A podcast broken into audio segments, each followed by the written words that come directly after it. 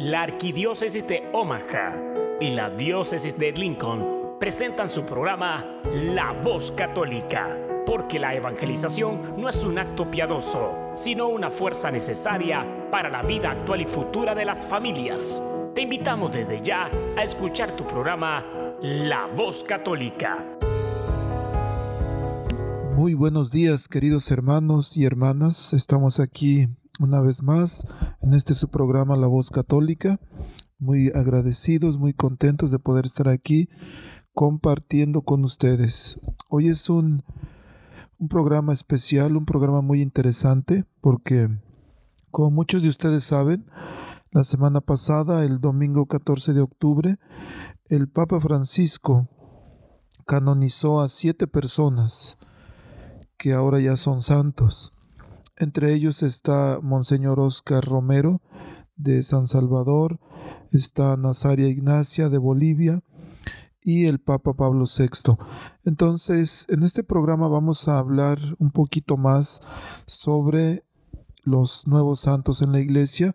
Vamos a tener al doctor Fernando Casanova explicándonos, explicándonos sobre la comunión de los santos, sobre la intercesión de los santos y con fundamento bíblico nos va a enseñar si podemos nosotros pedirle a los santos que intercedan por nosotros o no, si es un invento de la iglesia nada más o si hay un fundamento bíblico en esto que hacemos de pedirle a los santos. Vamos a también a tener una biografía de estos siete nuevos santos que fueron canonizados y si nos da tiempo vamos a, a tener una lista también de algunos que la gente considera santos, pero que la iglesia no. Este, pero si no nos da tiempo en este programa, lo vamos a hacer en dos semanas. Pero por favor, desde este momento les pedimos ya que manden sus preguntas, manden sus comentarios. Tenemos la página de La Voz Católica en Facebook.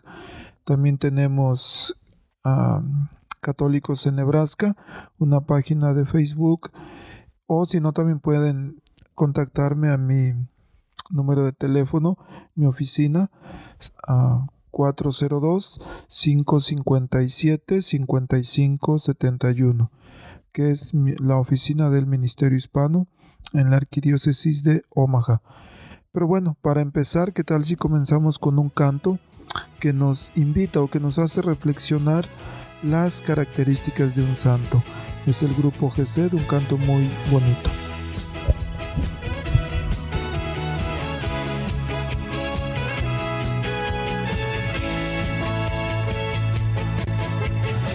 Para ser santo hay que ser feliz. No hay santidad sin felicidad. Para ser santo hay que ser feliz primero. Para ser santo hay que ser sencillo, no hay santidad sin sencillez.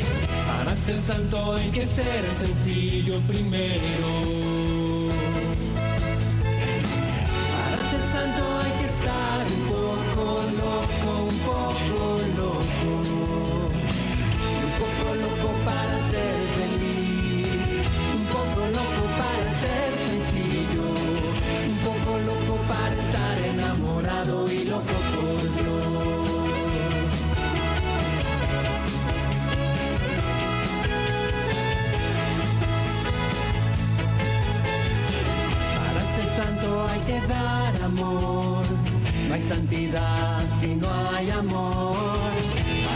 Santo hay que dar mucho amor primero.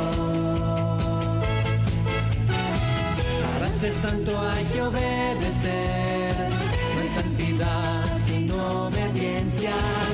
Para ser santo hay que obedecer primero. Para ser santo hay que hacerse como un niño para ser santo.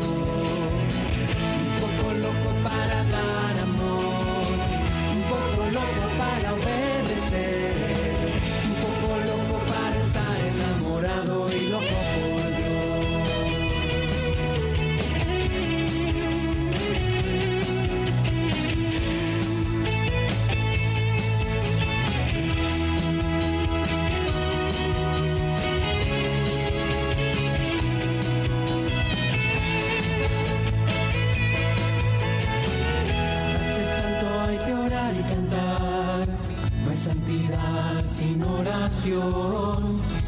ser santo hay que orar y cantar primero.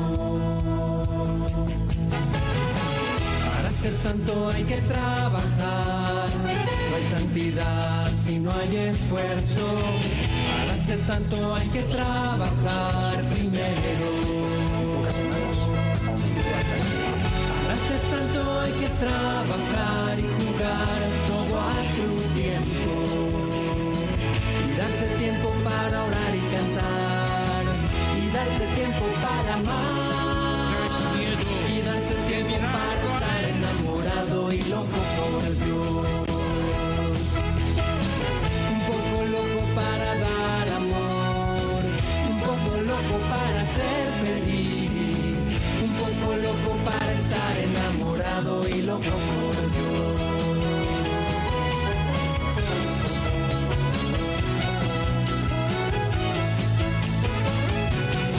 loco por Dios.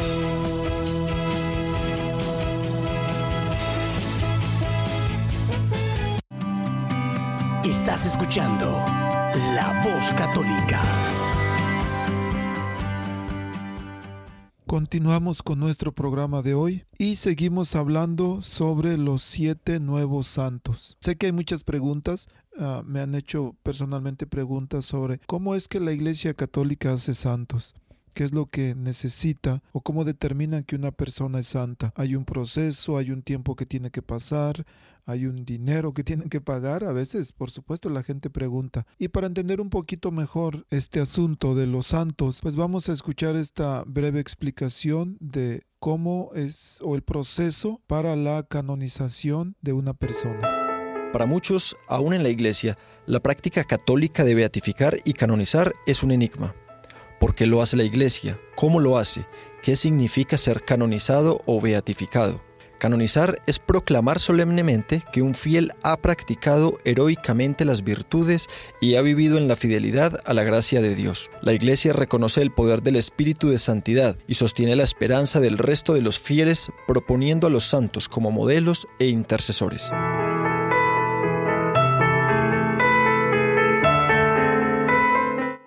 De acuerdo al testimonio de la Sagrada Escritura, cada cristiano es un santo. Desde los primeros siglos del cristianismo, la Iglesia ha creído que los apóstoles y los mártires tienen una unión más estrecha con los fieles. Así, frente a las persecuciones que sufrieron los primeros cristianos, la santidad estuvo muy ligada con el martirio, lo cual significaba morir con Cristo y resucitar a la plenitud de la vida eterna. El mayor tributo de honor que se le podía dar a un mártir era mencionar su nombre en el canon de la misa, acompañando al Señor en su sacrificio redentor. Así, en los primeros siglos de la Iglesia, la aclamación popular de santidad a los mártires, la veneración de sus reliquias, la honra de sus nombres en oraciones privadas y litúrgicas, con el consentimiento del obispo local, canonizó testigos importantes de Cristo en la Iglesia universal y local, como ejemplos de la perfecta fidelidad a la que todos los cristianos estamos llamados. La carta circular de la iglesia de Esmirna sobre el martirio de San Policarpo en el año 155 a.C. muestra este efecto perfectamente. Con la llegada de Constantino como primer emperador cristiano en el siglo IV, la etapa del martirio llega a su fin y obligó a buscar nuevos modelos de santidad. La imitación de la muerte de Jesús dejó su lugar a la imitación de su vida. Durante muchos siglos no se necesitó de un ordenamiento jurídico establecido para canonizar, sino que existiendo la fama de santidad, se extendía popularmente la certeza de una cierta veneración hacia aquella persona que la Iglesia luego oficializaba. La lista de santos reconocidos incluyó entonces a misioneros, obispos, monarcas cristianos y fundadores de órdenes religiosas. El culto hacia ellos se extendió con el cristianismo, y los obispos comprendieron que era preciso saber a quién rezaba la gente. Según la doctrina católica, el objetivo final de la canonización no son los santos, sino los fieles, quienes necesitan modelos de santidad, capaces de ayudarlos a interpretar el mensaje del Evangelio en cualquier condición de vida. El proceso de documentación de la vida y las virtudes de un santo o una santa no debe comenzar nunca antes de los cinco años desde su muerte. Este periodo de tiempo asegura que la fama de santidad de la persona se mantenga en el tiempo y solo puede ser acortado por el sumo pontífice. Esto se ha visto en dos ocasiones. fue de tres años para el proceso de la Madre Teresa de Calcuta, según lo dispuso el Papa Juan Pablo II, y fue inmediato en el caso del Papa Juan Pablo II, según lo dispuso su sucesor, el Papa Benedicto XVI. El postulador debe presentar la petición para dar inicio a la causa ante el obispo diocesano del lugar donde falleció el candidato. Esta debe ir acompañada por una biografía del candidato, sus escritos y una posible lista de testigos que darían fe de las virtudes o martirio del candidato. Esta primera etapa del proceso se denomina investigación diocesana y en ella se recolectan pruebas sobre el heroísmo del candidato en cada una de las virtudes cristianas. El candidato será llamado siervo de Dios. Las actas que surgen de la fase probatoria del proceso son encomendadas por la congregación a un relator, nombrado de entre los miembros del Colegio de Relatores, cuya tarea consiste en supervisar la causa durante todo el tiempo que dure el proceso. Junto con una comisión de teólogos designada por la congregación, el relator prepara la positio, que resume la vida y las virtudes del siervo de Dios, que una vez lista recibe la aprobación o desaprobación de dicha comisión de teólogos. A partir de ese momento, el candidato es declarado venerable. Entre las nueve congregaciones o ministerios de la Santa Sede, la Congregación para la Causa de los Santos nunca estará en la lista de los centros de poder del Vaticano, pero será la única que requiere el ejercicio regular de la infalibilidad papal. Para alcanzar la beatificación, la Iglesia exige un milagro obrado por la intercesión del venerable después de su fallecimiento. Los milagros son estudiados por una consulta médica en la Congregación para la Causa de los Santos, con el fin de comprobar que la curación milagrosa es completa, duradera e inexplicable, según todos los criterios científicos conocidos. De ser aprobado el milagro, el Papa lo declara beato y aprueba que su fiesta pueda ser celebrado por determinados grupos de fieles, Luego de la beatificación, la Iglesia espera un segundo milagro antes de proceder a la canonización. El proceso es igual al que se sigue para la beatificación. El primer proceso en la historia parece ser el del Papa Urbano II en la causa de Nicolás de Trani. Esta primera causa se extendió sobre varios pontificados y parece que no fue concluida favorablemente. Pero parece haber ocasionado avances en los procedimientos legales en sí. Calixto II, de 1119 al año 1124, requiriendo que todas las causas incluyeran una biografía crítica del siervo de Dios. En 1170, el Papa Alejandro III decretó que nadie podía ser declarado santo sin el permiso del sumo pontífice, siendo incorporada en la ley de la Iglesia por el Papa Gregorio IX en 1234. La centralización del proceso de canonización en Roma fue un avance inevitable de la tradición canónica y teológica de la Iglesia. El canon 1403 declara que el procedimiento que se debe seguir en las causas de canonización está recogido actualmente en la Constitución Apostólica Maestro de Perfección Divina del 25 de enero de 1983 y en las normas que deben observarse en el desempeño de las investigaciones efectuadas por los obispos en las causas de los santos, promulgadas por la Congregación para las Causas de los Santos el 7 de febrero de 1983. Mediante el rito de canonización, el Supremo Pontífice, en un acto libre de error por la acción del Espíritu Santo, eleva a una persona a los altares para veneración universal de la Iglesia. La canonización no significa que el Santo Padre haga de la persona una santa, sino que declara que esa persona está con Dios y es un ejemplo del seguimiento de Cristo que vale la pena imitar.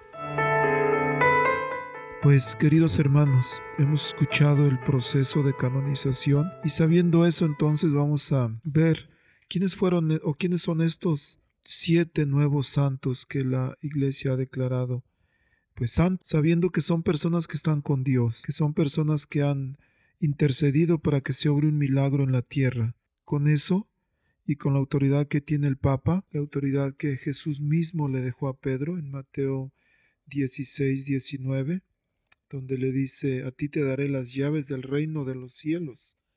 Lo que ates en la tierra quedará atado en los cielos, y lo que desates en la tierra quedará desatado en los cielos. Con esa autoridad el Papa declara santos a las personas después de este proceso de canonización que hemos escuchado. Bueno, El- la primera persona que fue canonizada fue Nuncio Sulpricio. Este hombre nació en Pesco Sansonesco, Italia, el 13 de abril de 1817. Él fue beatificado desde el 1 de diciembre de 1963 y apenas declarado santo la semana pasada. Tenemos también a Francesco Spinelli. Él también nació en Milán el 14 de abril de 1853. Fue ordenado sacerdote en 1875 y comenzó su apostolado entre los pobres en la parroquia de su tío, don Pietro. En 1882 conoció a Caterina Comensoli, que deseaba convertirse en religiosa de una congregación cuyo propósito fuera la adoración eucarística. También tenemos a Santa María Caterina Casper. Bueno, los otros dos también son santos. Pero Santa María Caterina Casper nació el 26 de mayo de 1820 en Alemania y en 1845 comenzó su vida junto con algunas compañeras, su vida religiosa, y en 1848, en el Día de la Asunción, abrió su hogar a los pobres del país. A la nueva asociación dio el nombre de Esclavas Pobres de Jesucristo. La Madre María Caterina siguió la formación de novicias y la apertura de nuevas casas, incluso en el extranjero, para ayudar a los inmigrantes alemanes, y ella murió el 2 de febrero de 1898. También tenemos a Vicenzo Romano, quien también fue sacerdote diocesano. Él nació el 3 de junio de 1751 en Torre del Greco, en Italia, y recibió la ordenación sacerdotal en 1775. Trabajó en la reconstrucción de Torre del Greco, ciudad que había quedado casi totalmente destruida luego de la erupción del volcán Vesubio que sucedió en 1794. Además también el padre Vincenzo inventó la rastreadora, que era una estrategia misionera para reunir con el crucifijo en la mano a grupos de personas o transeúntes, transeúntes, personas que andaban caminando en la calle. Improvisaba una predicación y luego los acompañaba a una iglesia o un oratorio cercano para rezar juntos. También se convirtió en un mediador entre los dueños de los corales y los marineros que enfrentaban los riesgos y la fatiga de la pesca. El padre Vincenzo murió el 20 de diciembre de 1831.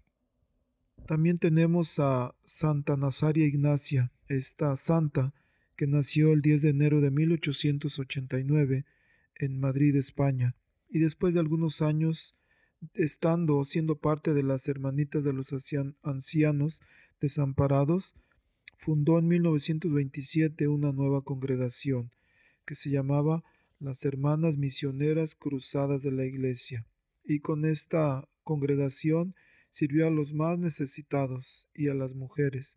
Esto fue en Bolivia.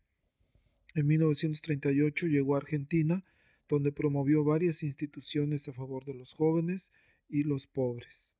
Y esta santa es la primer santa de Bolivia, así es que Bolivia está de manteles largos con, un, con su primer santa. También tenemos al, al santo Pablo VI. El Papa o Santo Pablo VI es el Papa autor de la encíclica Humana Vitae, que es una encíclica visionaria y profética sobre la defensa de la vida y la familia. Esta encíclica cumplió 50 años de salir este año y en esta encíclica el Papa Pablo VI advirtió los problemas que sufre el mundo de hoy a causa de la mentalidad anticonceptiva. Ya hace 50 años él profetizó lo que el mundo iba a estar sufriendo en este tiempo a causa del, del uso de anticonceptivos. También el Papa Pablo VI fue quien llevó a término o fue quien terminó el Concilio Vaticano II, iniciado en 1962 por, eh, por el Papa, que también ahora es Santo Juan XXIII, que fue canonizado junto con el Papa Juan Pablo II. El nombre de pila del Papa Pablo VI era Giovanni Battista Montini y había nacido en Lombardia, Italia, el 26 de septiembre de 1897 y elegido papa el 21 de junio de 1963. Después de 15 años de pontificado, falleció en Castel Gandolfo el 6 de agosto de 1978. Y por último tenemos a Monseñor Romero. A Monseñor Romero, o Más bien diríamos, Santo Monseñor Romero. Él nació en la ciudad de Barrios, El Salvador, el 15 de agosto de 1917 y murió mártir por odio a la fe el 24 de marzo de 1980. Él fue asesinado cuando celebraba la misa en medio de una naciente guerra civil entre la guerrilla de izquierda y el gobierno dictatorial de derecha. De acuerdo con la investigación, la responsabilidad del, asesinato se lo adjudican a un grupo de, aniquilación vinculado a la dictadura militar. Y lo que ellos creían era que, el obispo Romero era cercano a la guerrilla marxista, y eso porque él se preocupaba mucho por los pobres, cosa que no era cierto, fue una acusación totalmente falsa. En su lucha por los más pobres y en sus denuncias contra la dictadura, el que ahora es santo, estuvo siempre respaldado por los papas, Papa Pablo VI, que fue canonizado junto con él, y también por el Papa Juan Pablo II. Entonces, queridos hermanos, más o menos esto es la biografía de los santos, de los siete nuevos santos que tenemos en nuestra iglesia. Santos a los que podemos pedirles con la ah, esperanza y sobre todo con la confianza que ellos están con Dios y que eh, si están con Dios, pues pueden interceder por nosotros. Es lo que llamamos la comunión de los santos. Y bueno, para entender un poco mejor este concepto de los santos, de la intercesión, de la comunión, vamos a escuchar al doctor Fernando Casanova con una reflexión muy importante acerca de los santos y de su intercesión. Estás escuchando La Voz Católica. Te saludo cordialmente. Mi nombre es Fernando Casanova, soy doctor en teología por la Fundación Teológica Graduada de Indiana y soy además el presidente del Instituto Teológico Mundial, una institución que ofrece cursos a distancia conducentes al diplomado en estudios bíblicos. Y estoy aquí abriendo mi corazón una vez más hablándote de algo que es imprescindible para la santidad, para ir al cielo, para agradar a Dios y para ser feliz. Me refiero a una vida interior, me refiero a la espiritualidad, me refiero a comunión con Cristo, relación con nuestro Señor, que conlleva, hombre, por supuesto, comunión con los medios de gracia establecidos por ese Señor y con la institución establecida por ese Señor como sacramento histórico de salvación que es la Iglesia Católica, los santos sacramentos y otros elementos de catolicidad que no podemos negar si de verdad queremos procurar una espiritualidad profunda, consecuente, para ser feliz, para ir al cielo, para servir a los hermanos, los hombres, para ser consecuentes con este Evangelio que amamos y al cual servimos, para ser agentes eficaces del reino de los cielos. Porque hay, eh, hay adversarios potenciales que pueden ser antitestimonio y atacar con su falta de testimonio, fidelidad y fe la santidad de esta iglesia. Y ese enemigo potencial, créeme, puede ser tú, puedo ser yo. Y por eso es necesario que nosotros entonces atendamos a ese enemigo potencial. Y en el camino seamos felices y agrademos a Dios. Por eso hemos tomado espacio en esta serie para hablarte de esto, pero de una espiritualidad correcta. Y te hemos hablado de beneficios y te hemos hablado de responsabilidades. Te hemos hablado de un gran aliado, de, un, de, de una persona que es la tercera persona de la Santísima Trinidad, que es el Espíritu Santo, que está con nosotros, en nosotros, animando a la iglesia, transmitiéndonos esos medios de gracia, esas gracias, eh, esa gracia santificante y esa gracia sacramental que nos ayuda para promovernos en la santidad. Pero también, también, te hemos dado buenas noticias, muy buenas noticias. Todo esto son buenas noticias. aunque sí hemos recabado un poco en tu conciencia para llamarte la atención, porque es necesario rectificar. Parte del crecimiento espiritual consiste en tu rectificar, examinarte, rectificar, hacer propósito de enmienda, reconciliarte con el Señor y actuar de acuerdo a esa fe. Vida interior, formación y apostolado. Y tenemos además aliados en el cielo, de eso quiero hablarte, de aliados humanos en el cielo que nos ayudan en esta carrera de fe.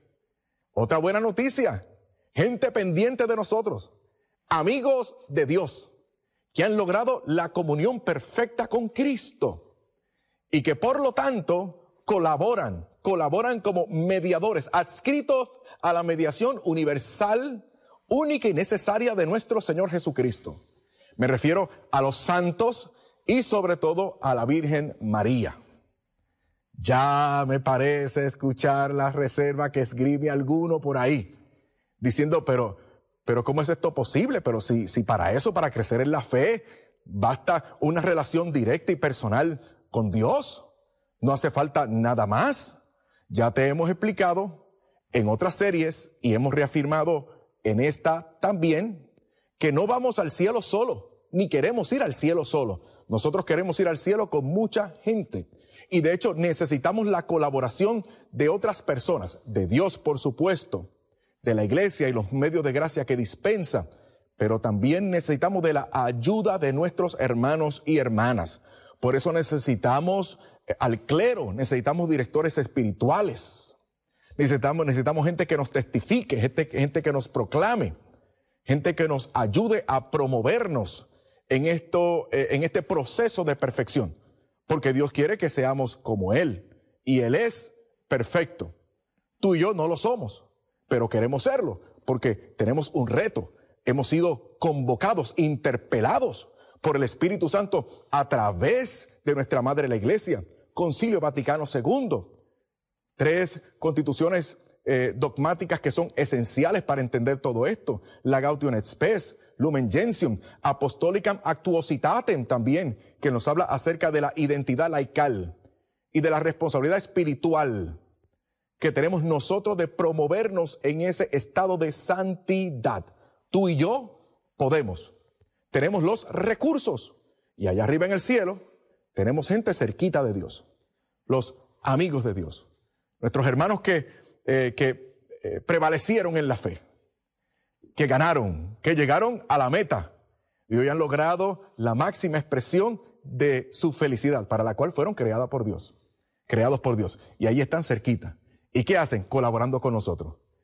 Y, como te decía, alguien debe estar diciendo, pero, pero es, que, es que no era suficiente esta relación con la persona de Jesús. Entonces, ¿cómo es posible relacionarte con la persona de Jesús y no con todo lo que ese Jesús ha revelado y establecido. Y ese Jesús quiso, le dio la gana de, participar su mediación para otras personas, para que otras personas colaboraran con nosotros. Estos son los santos y también, sobre todo, la Santísima Virgen. Ya habrá otra persona hablándome de primera de Timoteo capítulo 2 versículo 4. Ahí dice, hay un solo mediador entre Dios, un solo Señor y un solo mediador entre Dios y los hombres, Jesucristo, hombre. Y a eso, yo que soy católico, digo, amén. Y también digo, palabra de Dios. Pero, como yo no soy miembro de una secta, yo soy miembro de la iglesia de Jesucristo, ya yo sé que no puedo tomar textos aislados, sacados fuera de contexto ni puedo poner una frase bíblica en contradicción con el sentido completo de la escritura. No, vamos a atenderlo en su justa perspectiva. Mira, analízalo. Te darás cuenta que ese versículo 4 del capítulo 2 de Primera de Timoteo corresponde a un párrafo del versículo 1 al versículo 6. Y te darás cuenta que ese párrafo es una exhortación precisamente a que intercedamos los unos por los otros, a que mediemos los unos por los otros, a que oremos los unos por los otros. Mira, el sentido del párrafo lo que dice es, mira, mediemos, oremos, intercedamos los unos por los otros, porque esa intercesión, esa oración en beneficio de la comunidad, en beneficio de nosotros y del prójimo, es efectiva, llega al cielo. ¿Por qué? Porque la brecha que nos distanciaba y nos separaba de Dios ha sido rota de una vez y por siempre por Cristo, el Señor, en su carne, por su sacrificio, por la mediación universal. Y ahora nosotros agrupaditos, unidos a Jesucristo nuestro Señor participamos, colaboramos, somos parte de la gesta salvadora de nuestro Señor. Además, el apóstol San Pablo no se va a contradecir, porque en otras 14 ocasiones el apóstol San Pablo pide que intercedan por él. Él intercede por otros. Él media por otros, recaba la oración y la intercesión de otras personas y de sus comunidades también. ¿Me quieres que te diga más? Mira, vete a segunda de Timoteo, capítulo primero, versículos del 16 al 18, y vas a ver al apóstol San Pablo pidiendo, intercediendo, orando por un amigo de él. Onesíforo se llamaba. Era difunto, se había muerto. Y mira cómo San Pablo, aquí en la tierra, colabora para que eventualmente su amigo, su colaborador, por la gracia de Dios, mediante ese fuego del amor de Dios, Onesíforos pueda llegar a ver la gloria de Dios y participar de la comunión con nuestro Señor. Además, el apóstol San Pablo aquí, en Primera de Timoteo capítulo 2, versículo 3, está utilizando una, una fórmula en el griego en el cual escribe. Esa fórmula, ese concepto es geis. Hay dos formas para referirse a uno solo en griego koiné, el lenguaje en que fue escrito el Nuevo Testamento. Si tú revisas los poco más de 5.000 manuscritos que componen el Nuevo Testamento, te vas a dar cuenta de que fueron compuestos, escritos en griego koiné. Ese fue el lenguaje. Y hay dos formas en griego koiné. Una de ellas es geis, que es la que utiliza el apóstol, y otra es monos. Si hubiese puesto monos, sería otro cantar, puesto que monos significa una mediación que no quiere, que no necesita que de hecho es contradecida por otras mediaciones, por otros mediadores. Pero no utilizó monos, utilizó heis. Y heis significa todo lo contrario.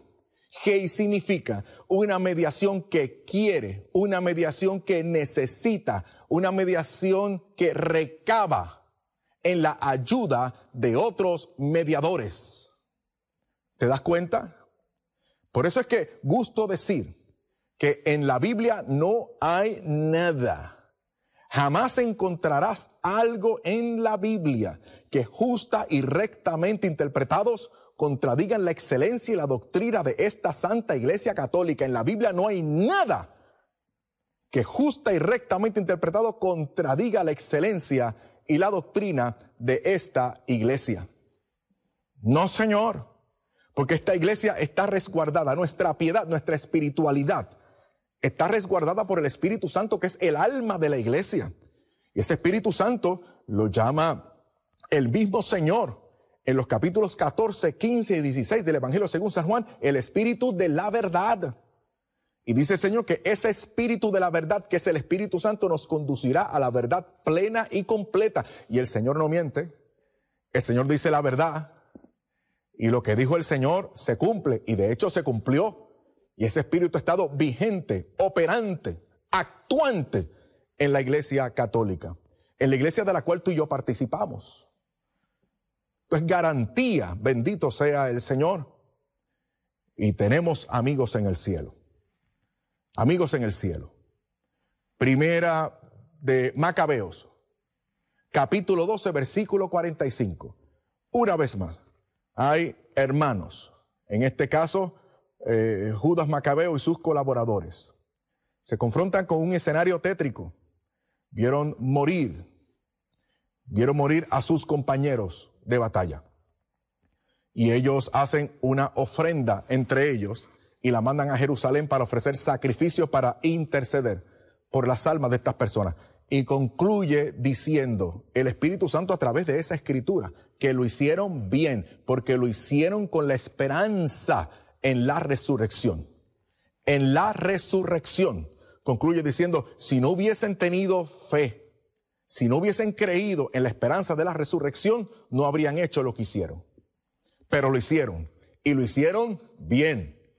Tú quieres ver, por ejemplo, el poder, el poder y las facultades especiales que tienen algunos mediadores, ciertos mediadores para ciertas cosas específicas, allá arriba en el cielo, a nuestro favor. Jeremías 15, 1. Tú quieres ver, por ejemplo, la, ayuda de los ángeles de Dios que nos acompañan, ¿ah? predisponiéndonos, iluminándonos, ayudándonos, pidiendo por nosotros. Tobías 12, 12. Ah, ya me parece escuchar a otra persona diciendo, sí, pero eso es el, eso es el, Antiguo Testamento o la Biblia hebrea, como dicen en los seminarios. Bueno, pues está bien, vamos entonces para, para el Nuevo Testamento, no, no, no hay problema.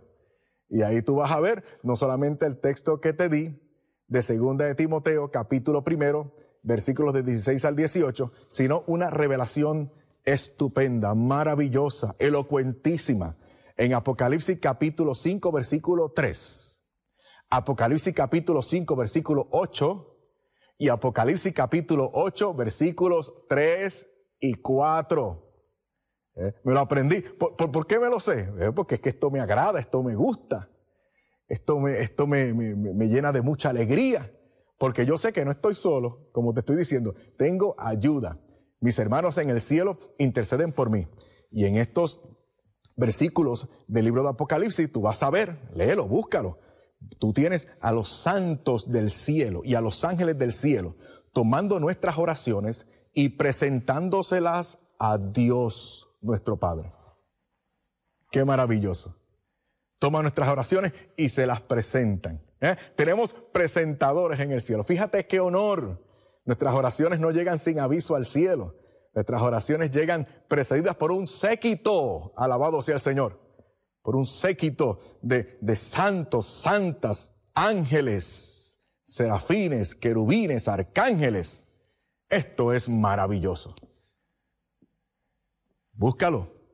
Apocalipsis capítulo 5, versículo 3, capítulo 5, versículo 8 y capítulo 8, versículos 3 y 4. ¿Eh? Pero es, me encanta ser católico, porque yo soy un chico listo y, yo sé que no estoy solo en esto, no estoy solo. Yo no, voy, yo no voy a buscar la santidad solo, yo no voy a buscar el cielo solo. Yo mismo me engaño, ya hemos establecido en esta serie, mi peor enemigo soy yo. Voy a depender de mí.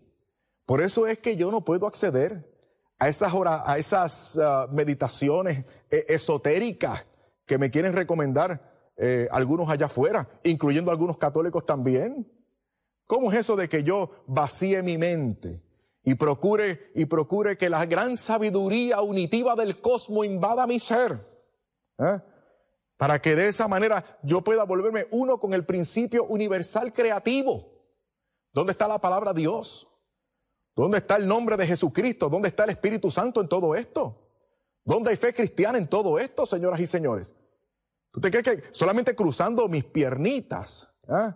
y haciendo circulitos con mis manos, con eso yo voy a lograr la trascendencia y la comunión con Dios que Él quiere?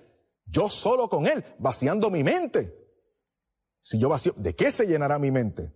Mi mente debe estar llena de la doctrina de Jesucristo, llena del amor de Dios llena de principios cristianos, de amor al prójimo, de deseos de servir a los demás, de llevar a cabo mi responsabilidad vocacional, en mi caso como esposo y como padre de prole que soy, mi responsabilidad ciudadana. Yo no tengo que estar flotando por ahí, yo no estoy solo, aparte del mundo, yo no soy del mundo, pero estoy en el mundo y necesito ayuda, dirección espiritual. ¿eh? necesito, necesito al clero, necesito al magisterio. Ellos, ellos me sirven, ellos me ilustran con la verdad. Necesito el magisterio pontificio. ¿eh? Eh, necesito el pontificado del Papa, sucesor de San Pedro. Yo necesito todo eso. Necesito la luz del Evangelio. y no la buscó solo. Dice San, dice San Pedro y lo advierte, la escritura no es de interpretación privada, no estamos solos. Eres cristiano, soy cristiano, somos cristianos, actuemos como cristianos y vamos a aprovecharnos de la bendición que tenemos de no estar solo. Señora, usted no está sola.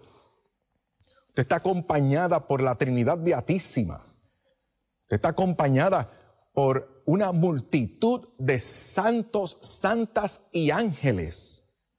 Un ángel le ha sido designado a usted en el mismo instante de la concepción, cuando Dios puso un alma humana en las entrañas de su mamá, de la de usted, en ese momento un ángel de Dios le acompaña. Usted no está sola, usted no está solo.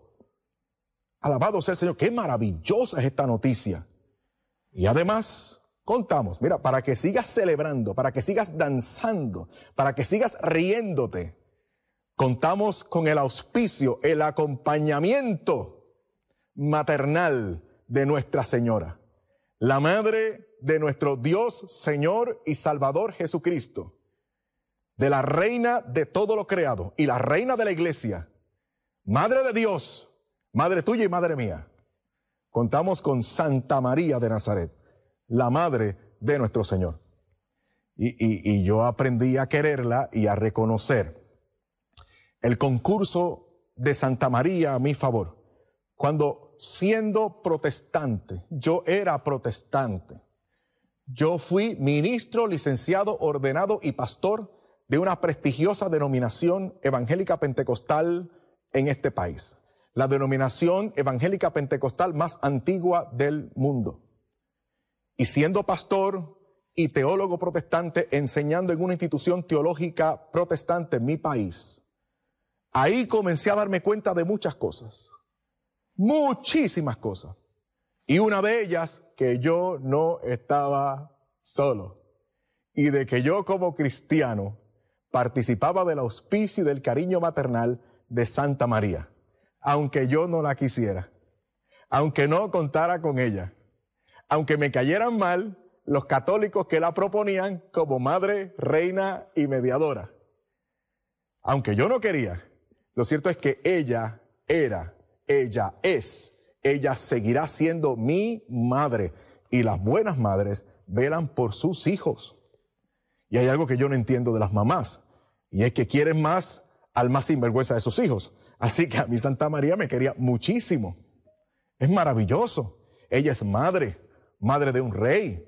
Por lo tanto, según la tradición judía, la noción y la cultura hebrea, ella era la reina, la Geribá, ese era el título que tenían las reinas en el Antiguo Testamento. Y, sé un católico listo. Procura tener cariño, afecto y pídele a tu mamá del cielo.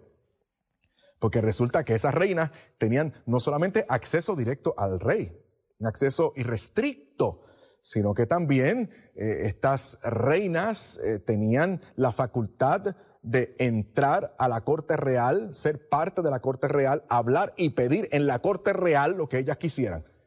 Y era costumbre de que a estas reinas se les concedía lo que pidieran. Vete, por ejemplo, a Primera de Reyes, capítulo 2, versículos del 13 en adelante. Mira qué interesante, aquí se aparece una de esas reinas, ¿eh? Betsabé, la mamá de Salomón.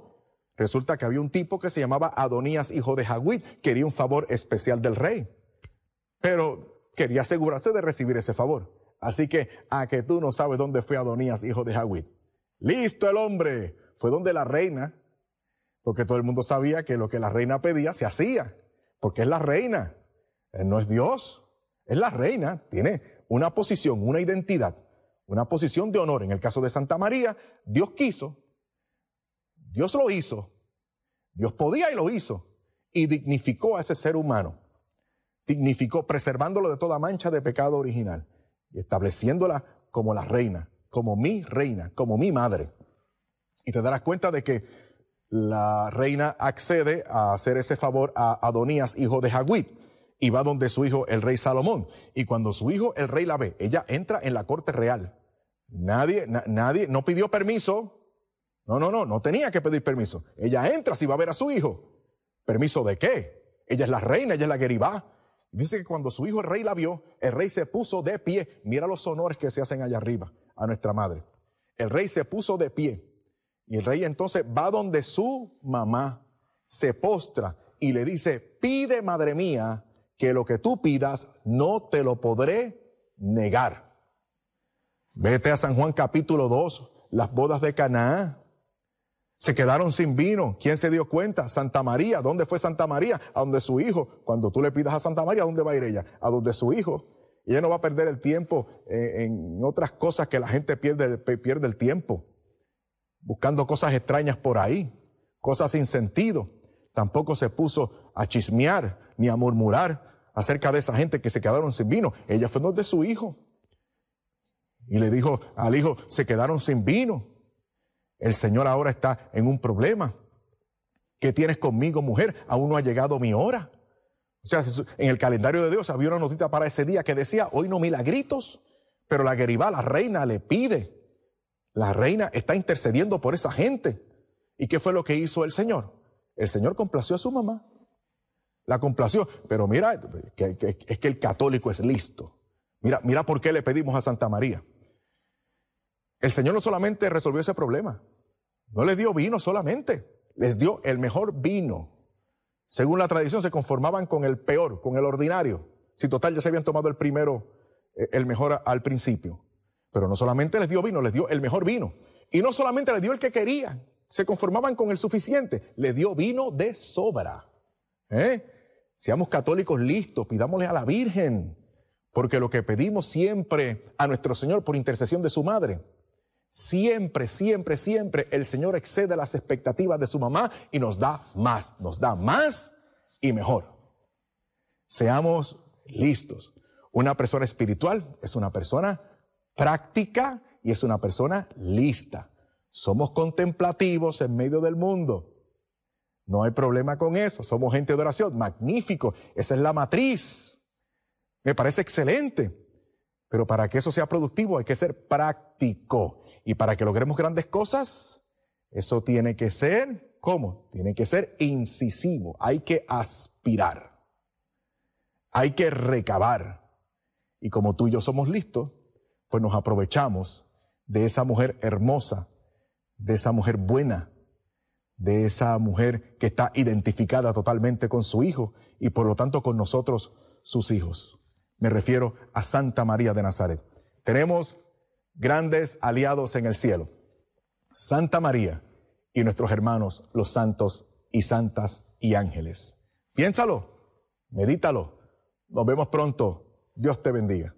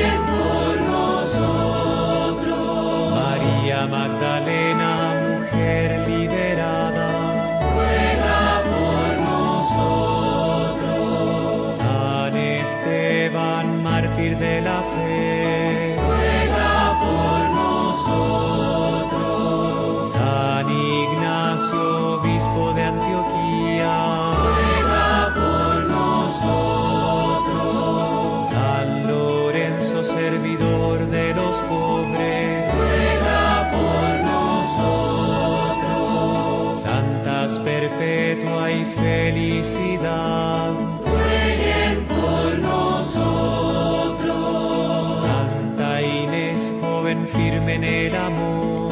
Ruega por nosotros. San Gregorio, vicario de Cristo. Ruega por nosotros. San Agustín, pensador y pastor. Ruega por nosotros. San Atanasio, defensor de la fe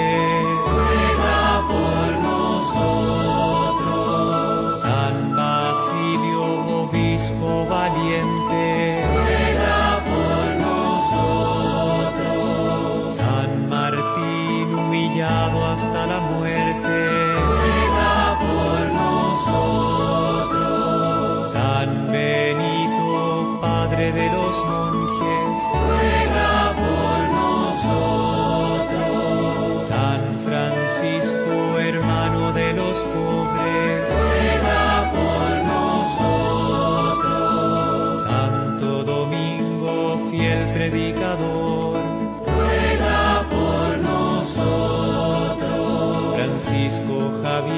Misionero de Oriente. ruega por nosotros, Juan María Vianney, santo cura de Ars.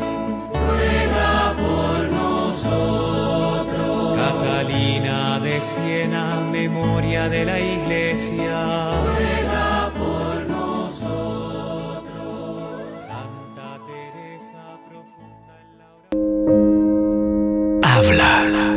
tu siervo escucha. Un segmento donde meditaremos las lecturas del día. Pidamos al Espíritu Santo que nos revele la verdad, porque la verdad nos hace libres. Habla, que tu siervo escucha.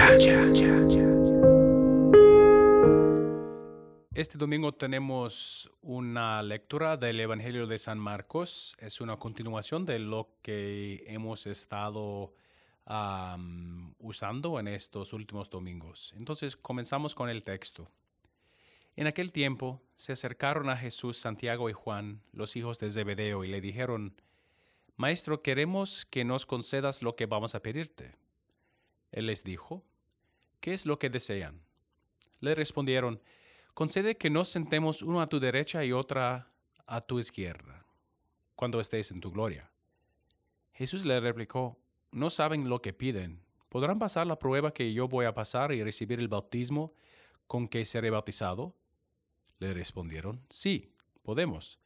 Y Jesús les dijo, ciertamente pasarán la prueba que yo voy a pasar y recibirán el bautismo con que yo seré bautizado, pero eso de sentarse a mi derecha o a mi izquierda no me toca a mí concederlo.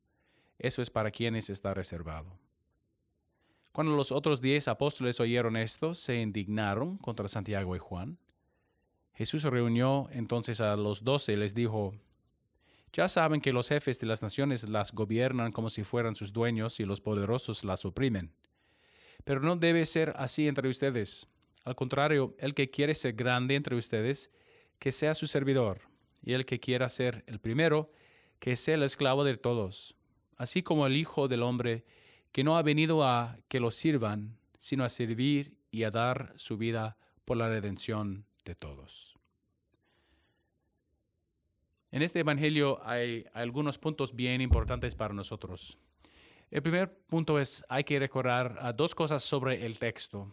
La primera cosa es que ah, Santiago y Juan son hermanos y Juan con San Andrés, ah, esos dos eran los primeros, porque ellos encontraron a Jesús después de la predicación de San Juan el Bautista, cuando San Juan el Bautista dijo, ese es el Cordero de Dios. Y sabemos que, que Juan, no Juan el Bautista, pero este Juan, el, el hermano de Santiago, que Juan y Andrés hablaron con Jesús y ellos regresaron a sus familias para decir, hemos encontrado al Mesías.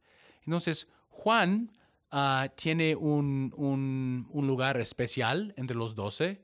ah, por una parte, porque era el primero, eh, el primer discípulo con Andrés, pero también ah, Juan era un joven, probablemente entre ah, 12 y 18 años. Era un joven, entonces podemos ver en sus preguntas hoy, podemos ah, ver un, un joven y podemos escuchar casi a la voz de él, si, si imaginamos a, a un teenager de hoy, podemos imaginar que esta pregunta viene de un teenager ah, hablando con el Señor.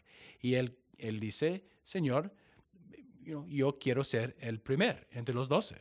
Yo quiero ser el primer con mi hermano ah, porque somos, you know, porque queremos esto.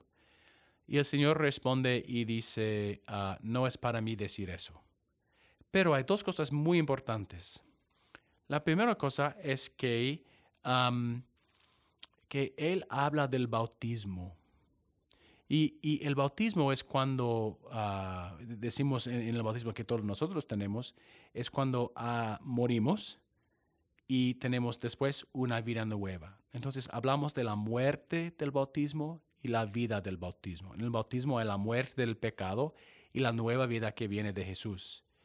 Y cuando Jesús usa esta palabra, Él usa esta palabra del bautismo en ese sentido. Habrá una muerte y después de la muerte habrá la, la vida nueva. Entonces, Él, él dice a ellos, you pueden ser bautizados con mi bautismo. Ellos no saben lo que están diciendo. Nada más dicen sí, porque son jóvenes y tienen esta, esta audacia de ser, esta confianza de ser jóvenes. Entonces, el Señor está hablando de, esta cosa y sabemos que, Juan va a recibir ah, tanta persecución y que Santiago ah, también, también se, será un, mártir. Entonces, sí, en verdad eso va a pasar a ellos. Y, la segunda cosa es que ellos cometen, en un sentido, cometen un error ah, que es bien común. Ellos van al Señor y decir al Señor, Señor, yo quiero ser feliz, pero en esta manera. Entonces te pido que me haces feliz en la manera que quiero. Pero el problema es que no podemos ir al Señor y decir, Señor, solamente voy a aceptar la felicidad si, si, si tú hagas en esta manera. No es para nosotros decir a Él cómo Él va a cumplirnos. Es nada más para nosotros reconocer que tenemos este deseo, que tenemos este, eh, eh, eh, este, este deseo profundo para la felicidad y ir a Él y decir, Señor, ¿qué quieres para mí? ¿Qué, qué quieres, con qué quieres llenarme? ¿Qué, ¿Qué tienes, qué has preparado para mí? Esta es la disposición de fe y no la disposición de ir a Él y, controlar lo que va a pasar.